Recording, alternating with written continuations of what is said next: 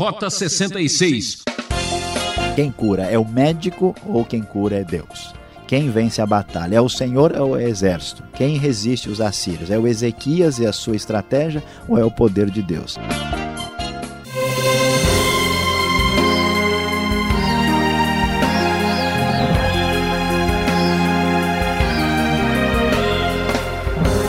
Está começando mais um programa Rota 66, um verdadeiro remédio para quem está precisando de energia e força para viver. Em nosso estudo pela trilha do segundo livro dos Reis, vamos nos aproximando dos últimos capítulos. Hoje o professor Luiz Saião preparou o tema Com o Deus verdadeiro ninguém pode. Em destaque os capítulos 18 até o 20 do segundo livro dos Reis. Vamos acompanhar a reação de um rei que resistiu à pressão do inimigo e, quando tudo parecia contra, permaneceu firme na fé. É, como dizia o poeta, se você quer o arco-íris, você tem que suportar a chuva. Se prepare que vem muita coisa boa para você. Rota 66, caminhando pelo segundo livro dos reis. Sim, hoje já estamos chegando ao capítulo 18, 19 e 20. E hoje nós vamos falar sobre o tema com o Deus verdadeiro ninguém pode.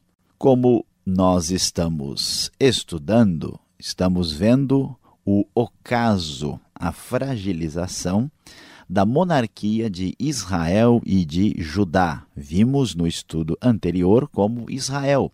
Samaria foi conquistada e destruída pelo poderio dos assírios. Pois é, o poderio assírio continua se expandindo e crescendo em toda a antiga região do Oriente Próximo.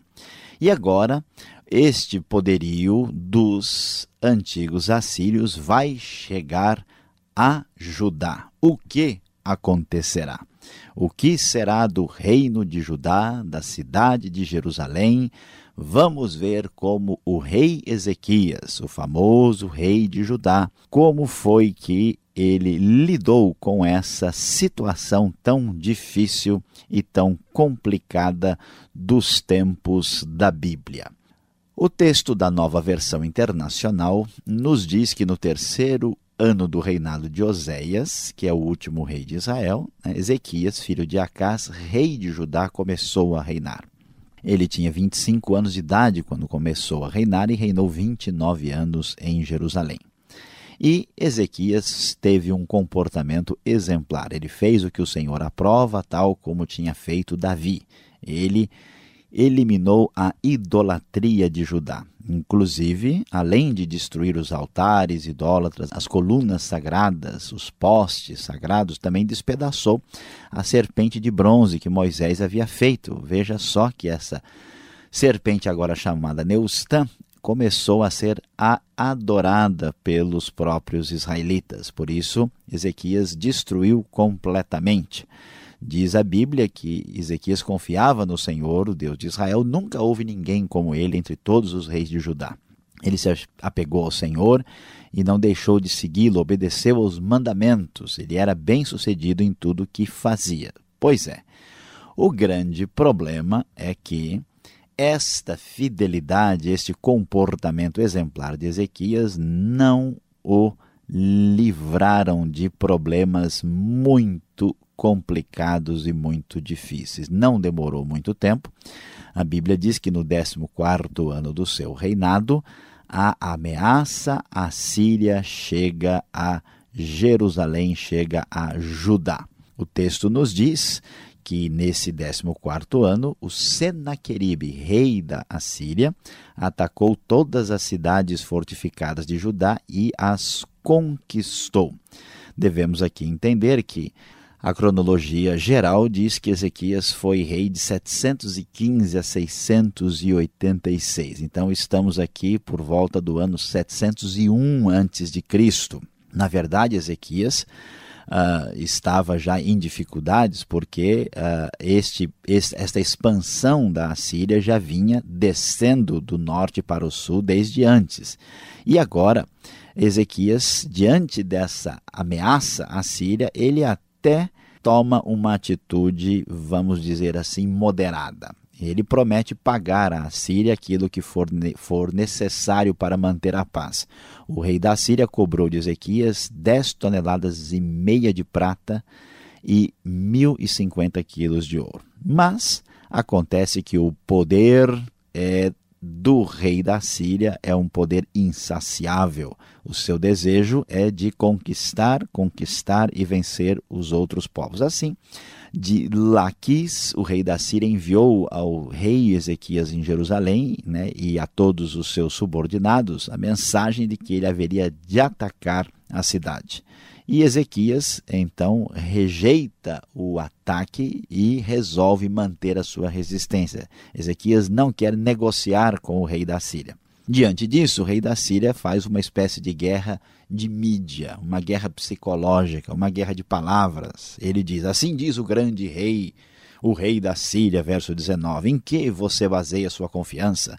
Você pensa que meras palavras já são estratégia e poderio militar? Ele sugere que talvez Ezequias estivesse confiando no Egito, Ezequias estivesse tentando fazer alguma coisa e a guerra psicológica aumenta quando o comandante dos exércitos assírios vai para a própria cidade de Jerusalém e começa a gritar em hebraico. Preste bem atenção. Ouçam a palavra do grande rei, o rei da Síria. Assim diz o rei, verso 29 da NVI: Não deixem que Ezequias os engane. Ele não poderá livrá-los de minha mão. Não deixem Ezequias convencê-los a confiar no Senhor quando diz: Com certeza o Senhor nos livrará, esta cidade não será entregue nas mãos dos assírios.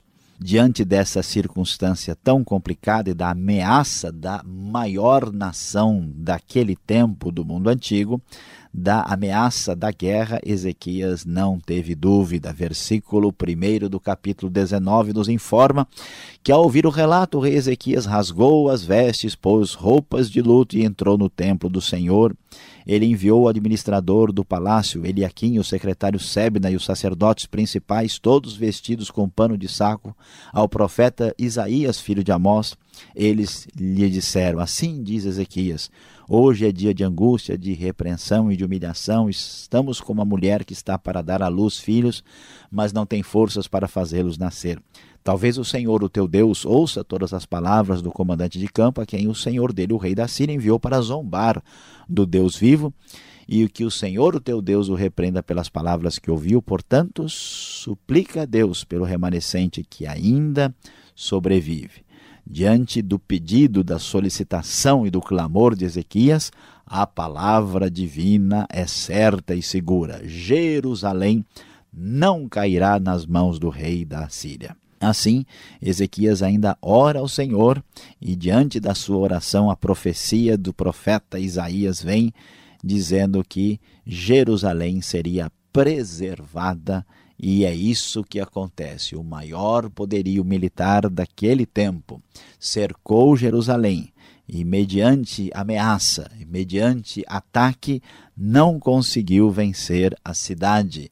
De tal forma foi a vitória de Ezequias através da sua boa atitude psicológica para com seus subordinados, através da sua atitude de sabedoria na defesa da cidade e através do auxílio extraordinário do próprio Deus. O verso 35 nos diz: Naquela noite o anjo do Senhor saiu e matou 185 mil homens no acampamento assírio. Quando o povo se levantou na manhã seguinte, o lugar estava repleto de cadáveres. Então Senaqueribe, rei da Assíria, desmontou o acampamento e foi embora. Voltou para Nínive e lá ficou. O maior rei do mundo saiu humilhado sem conseguir conquistar Jerusalém, porque com o Deus verdadeiro ninguém pode. Deus foi vencedor e protetor do seu povo na época do piedoso Ezequias. O texto vai adiante e nos mostra uma curiosidade interessante. Ezequias, depois disso, ele ficou doente, quase a ponto de morrer. Então o profeta Isaías foi enviado para lhe dizer que chega, chegou o dia de sua morte. Ezequias virou o rosto para a parede e chorou ao Senhor e pediu que Deus tivesse misericórdia dele. Isaías nem tinha deixado ainda o lugar do encontro com o rei, ainda estava no pátio intermediário, quando a palavra de Deus veio a ele e Deus ordena que Isaías volte e diga a Ezequias: Você terá mais 15 anos de vida. Diz o texto: Acrescentarei 15 anos à sua vida e livrarei você e esta cidade das mãos do rei da Síria. Defenderei esta cidade por causa de mim mesmo e do meu servo Davi. Isaías então mandou preparar um emplastro de figos e eles aplicaram na úlcera de Ezequias que se recuperou. E a comprovação disso, de que Deus de fato ia fazer, foi através de um milagre interessante, como é descrito no versículo 9 e 10. O sinal de que Deus ia cumprir a sua palavra foi que a sombra do relógio de Acas recuasse 10 graus, e isso aconteceu de acordo com a palavra divina. Esta vitória é uma vitória feita pelo próprio Deus, mas a palavra divina já havia dito que o povo haveria de sofrer no futuro por causa da sua infidelidade e dos seus erros. Com o Deus verdadeiro ninguém pode. Sim, nem mesmo nós podemos quando nosso pecado nos desvia do próprio Deus. Certamente o julgamento chegará. Por isso, o texto do capítulo 20 vai encerrar nos dizendo que alguns mensageiros de Merodach Baladã da Babilônia, rei da Babilônia, vieram fazer uma visita a Ezequias. E Ezequias, numa espécie de sentimento de poder e de orgulho, foi e mostrou todos os compartimentos, todas as riquezas do seu reino. Diz a Bíblia: não houve nada em seu palácio ou em seu reino que Ezequias não lhes mostrasse. Diante disso, o profeta Isaías foi enviado por Deus para dizer: Ezequias, olha, quem foi que veio aí? O que foi que você mostrou? Pois fique sabendo que você foi poupado aí do cativeiro e da derrota da batalha, mas tudo que está aqui será levado para a Babilônia, nada restará. Então nós vamos terminar o texto do capítulo 20 dizendo que Ezequias foi um rei extraordinário, apesar das suas falhas aqui e ali, como todo ser humano, e todas as suas realizações, a construção do açude, do túnel que canalizou água para a cidade, todos os feitos estão escritos nos históricos dos reis de Judá. E assim encerramos a vida de Ezequias, o melhor e mais importante rei de Judá e conseguiu a vitória mais extraordinária, sendo um homem comum, fraco, sujeito ao seu próprio orgulho, alguém que chorou na hora da sua doença, mas que pela sua fidelidade e pela sua confiança em Deus experimentou a grande e poderosa e verdadeira mensagem que é: com o Deus verdadeiro ninguém pode.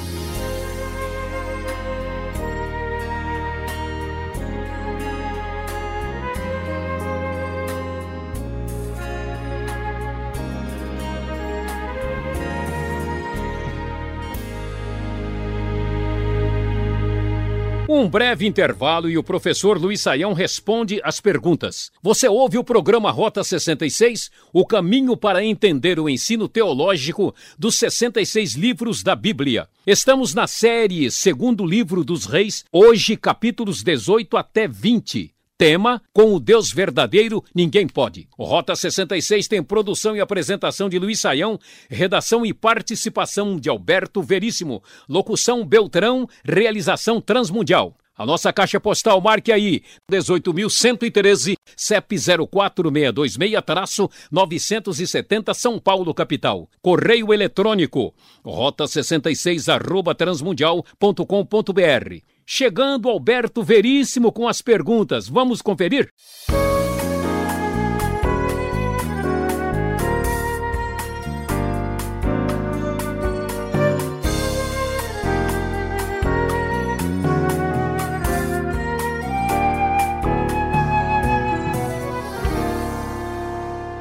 chegando na reta final, quase, no segundo livro dos Reis, hoje capítulos 18 até 20 dando ênfase à vida de Ezequias. Professor Luiz Saião, vamos conversar um pouco sobre este rei. Que loucura foi essa, hein? Enfrentar uma nação gigantesca como a Síria. Como entender esta atitude dele? É arrogância? Uma grande pretensão a dele? Será que podemos imitá-lo, fazer o mesmo hoje em dia? Pastor Alberto, olha, esta pergunta de fato faz todo sentido e devemos examinar o que acontece aqui no caso de Ezequias. Na verdade, Ezequias não agiu com uma atitude de loucura e nem foi uma pessoa arrogante. Qual é o problema dele negociar com a Síria? Veja que os reis de Israel e de Judá sempre souberam que o Senhor é a nossa força, o Senhor é o nosso refúgio e devemos confiar no Senhor. Mas o que, que eles faziam? Eles confiavam no poderio estrangeiro, que mais cedo ou mais tarde iria enganá-los, traí-los e depois ficar com todas as riquezas. Na hora que você tentasse pensar diferente, aquele poderio iria contra né, a nação e destruiria todo. O que Ezequias fez foi um ato de coragem muito grande, porque ele desafiou o maior poder do mundo, mas ele não fez aquilo que muita gente imagina que é tomar uma atitude assim, não, eu confio em Deus, fecho os olhos e toco a ficha, não quero nem saber o que vai acontecer, eu vou confiar no Senhor. Ezequias agiu com fé em Deus, não quis comprometimento da sua fé ah, com os deuses pagãos, mas ele pensou direitinho. Veja só, ele fez uma reforma nos muros, ele ali segurou bem as defesas, ele mandou construir túneis, nós vimos no final do capítulo 20, ah, esses túneis né, de onde se canalizava água, quando ah, os assírios chegaram, não tinha água para eles beberem. E os túneis estavam escondidos por debaixo da terra, trazendo água para Jerusalém. Porque na antiguidade, quando alguém ia conquistar uma cidade, ele só envenenava a água da cidade, todo mundo em pouco tempo tinha que se render. Então Ezequias fez um trabalho de fortalecimento psicológico da sua eh, liderança ele preparou a defesa, ele tirou a água e suprimento né, vital para os assírios e manteve a sua confiança em Deus. Então, confiar em Deus, pastor Alberto e todos os nossos ouvintes do Rota 66, não significa fazer uma loucura, nenhum absurdo. É ser sensato e corajoso, como foi Ezequias. Agora, essa história, este fato histórico, se passa mais ou menos 700 anos antes de Cristo. Como saber se essa história de fato aconteceu? Há alguma comprovação disso tudo? Como a gente pode de fato confiar nisso? Olha, pastor Alberto, aqui nós temos muita coisa a dizer. Em primeiro lugar, é importante destacar que essa história foi comentada posteriormente várias vezes. Nós temos lá nos escritos gregos, romanos, a citação do que havia acontecido na conquista da Assíria. E no caso do que é mencionado uh, pela a história uh, aí escrita em grego, nós vamos ficar sabendo que a sugestão dos historiadores é que houve uma praga de ratos no exército assírio que deu peste bubônica e todo mundo morreu. A Bíblia fala que o anjo do Senhor atingiu e morreram 185 mil. É, pode ser que as duas coisas possam ser bem encaixadas. Entendendo que não havia mais água disponível e que os assírios chegaram com seus alimentos, é possível que os ratos tenham atacado ali os suprimentos e dado doença para todo mundo. Além disso, nós vamos descobrir que o que Ezequias fez foi encontrado pela arqueologia. Esse, né, o texto fala a respeito de açude e túnel que canalizou água para a cidade. Esse túnel foi descoberto, está lá em Jerusalém. Qualquer pessoa que quiser visitar vai descobrir aquilo que a Bíblia ah, mencionou. E, finalmente, nós podemos visitar o Instituto Oriental de Chicago e lá encontramos o famoso prisma de Senaqueribe, que é o relato da Assíria, escrito lá na Assíria, é, pelos próprios assírios, falando que Senaqueribe invadiu Judá e que ele invadiu Jerusalém e que ele deixou Ezequias preso como uma gaiola dentro da sua cidade. É uma maneira dele dizer que ele não conseguiu conquistar sem que pegasse mal para ele. Mas é impressionante, é fato que apesar de tanta descrença e ridicularização no passado, esta história bíblica está mais do que comprovada. Ou seja, fora da Bíblia, encontramos vestígios ou provas concretas do fato que está escrito aqui. Comprovação absoluta. Agora, esses assírios, eles eram assim danados, hein? Falar hebraico, saber o aramaico. E olha que eles usam até uma estratégia moderna, né? A pressão psicológica numa guerra, né? Havia já isso naquela época? Pastor Alberto, olha a grande verdade é que não há tanta novidade assim em nossos dias. Quando a gente estuda a história das grandes potências do passado, a gente sabe que eles ah, sabiam como lidar com todas as artimanhas e estratégias militares. E os assírios fazem isso. Em primeiro lugar, eles mandam diplomatas que são pessoas estudadas. Né? E o impressionante é que eles começam a falar em hebraico. O hebraico é a língua popular, a língua do povo. E o aramaico, nessa época, já é uma língua mais de prestígio internacional, é a língua do comércio. E até os principais uh, chefes, comandantes de Ezequias, usam mais aramaico né, do que hebraico e pedem que eles falem ah, em aramaico com eles. Ou seja, eles, sendo assírios, falam aramaico, falam hebraico, estão preparados, fizeram o seu curso de relações internacionais. E esses poderios militares, como a Síria e a Babilônia, eles tinham toda uma estratégia muito bem montada de tentar conquistar o povo, inicialmente por uma atitude de camaradagem. Você deve se se submeter né, numa boa. Se você não se submeter e não pagar o tributo, aí a gente vai resolver isso de uma outra forma. Isso é usado depois por outros povos, inclusive pelos romanos e até mesmo nos dias de hoje. Olha só como isso tem uma história mais antiga do que a gente poderia imaginar. Agora, o capítulo 20 do segundo livro dos Reis narra a história pessoal do rei Ezequias no momento dramático da sua vida quem curou Ezequias de sua doença? O poder de Deus ou uma pasta de figo? Vê logo que você vai responder, senão o preço do figo vai subir, hein?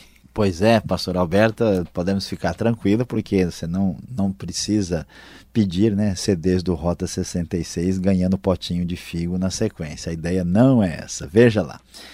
Ah, aqui nós devemos entender algumas coisas interessantes. Deus, na sua bondade, na sua misericórdia, ouviu o choro e a oração de Ezequias e ele foi curado. Agora, interessante, isso é uma questão para a gente pensar. Ezequias teve mais 15 anos de vida. Nesse período nasceu seu filho Manassés, que foi o pior rei de Israel. Será que foi bom, de fato, Ezequias ter sido curado? Ezequias chorou, Deus, na sua bondade, atendeu. Mas se pergunta né, se essa foi a melhor oração que Ezequias fez na sua vida. Então, quando a gente às vezes não entende porque Deus nos dá uma enfermidade, é, muitas vezes pode haver uma razão por trás disso que a gente não é capaz de enxergar. Agora, o que, que a gente pensa? A gente pensa de uma maneira que é diferente do que nós vemos aqui nesse texto bíblico. Quem cura é o médico ou quem cura é Deus? Quem vence a batalha? É o Senhor ou é o exército? Quem resiste os assírios? É o Ezequias e a sua estratégia ou é o poder de Deus? São as duas coisas, pastor Alberto. Deus age na nossa própria vida com os nossos talentos, atitudes, escolhas. Deus não age separadamente como ele se ele funcionasse num outro andar. Então é interessante que tanto é verdade que Deus agiu com a sua intervenção trazendo cura, mas a pasta de figo, que é um remédio uh, nesse contexto, foi utilizado uh, para trazer a cura para o Ezequias. Portanto, nós devemos orar pelos doentes, crer que Deus cura e também usar medicamentos e contar com ajuda médica. Ser cristão, ter fé, não significa agir de maneira imprudente, impensada e irresponsável. Obrigado, Sayão, pelas respostas. E você que está nos acompanhando, fique ligado. Vem agora a conclusão do estudo para você.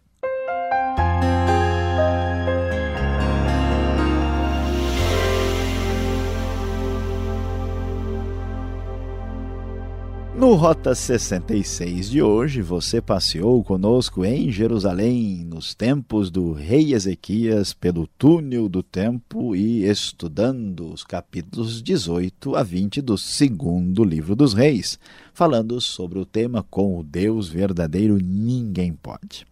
E depois de tudo que vimos e de vermos aqui a resistência heróica do grande rei Ezequias, qual é a grande lição para a nossa vida. Ezequias talvez pudesse ter usado uma atitude mais sensata e tranquila. Vamos fazer uma aliança com o rei da Síria, não custa nada colocar um deus assírio aqui do lado, é só, afinal de contas, ninguém vai acreditar de verdade, é só pro forma. Olha, é o seguinte, a gente confia em Deus, mas afinal de contas, quem manda realmente é a Síria. Veja bem, preste atenção não comprometa a sua fé e os seus princípios em Deus. A grande verdade, a grande lição é: vale a pena confiar em Deus e manter-se fiel aos seus princípios.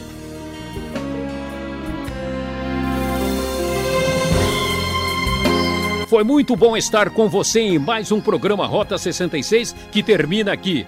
Até o próximo programa nessa mesma sintonia e horário. Espero por você para mais um estudo da série Segundo Livro dos Reis. Valeu? E não esqueça, ouvinte, acesse o site transmundial.com.br e veja mais sobre esse ministério. Fique na paz do Senhor e aquele abraço.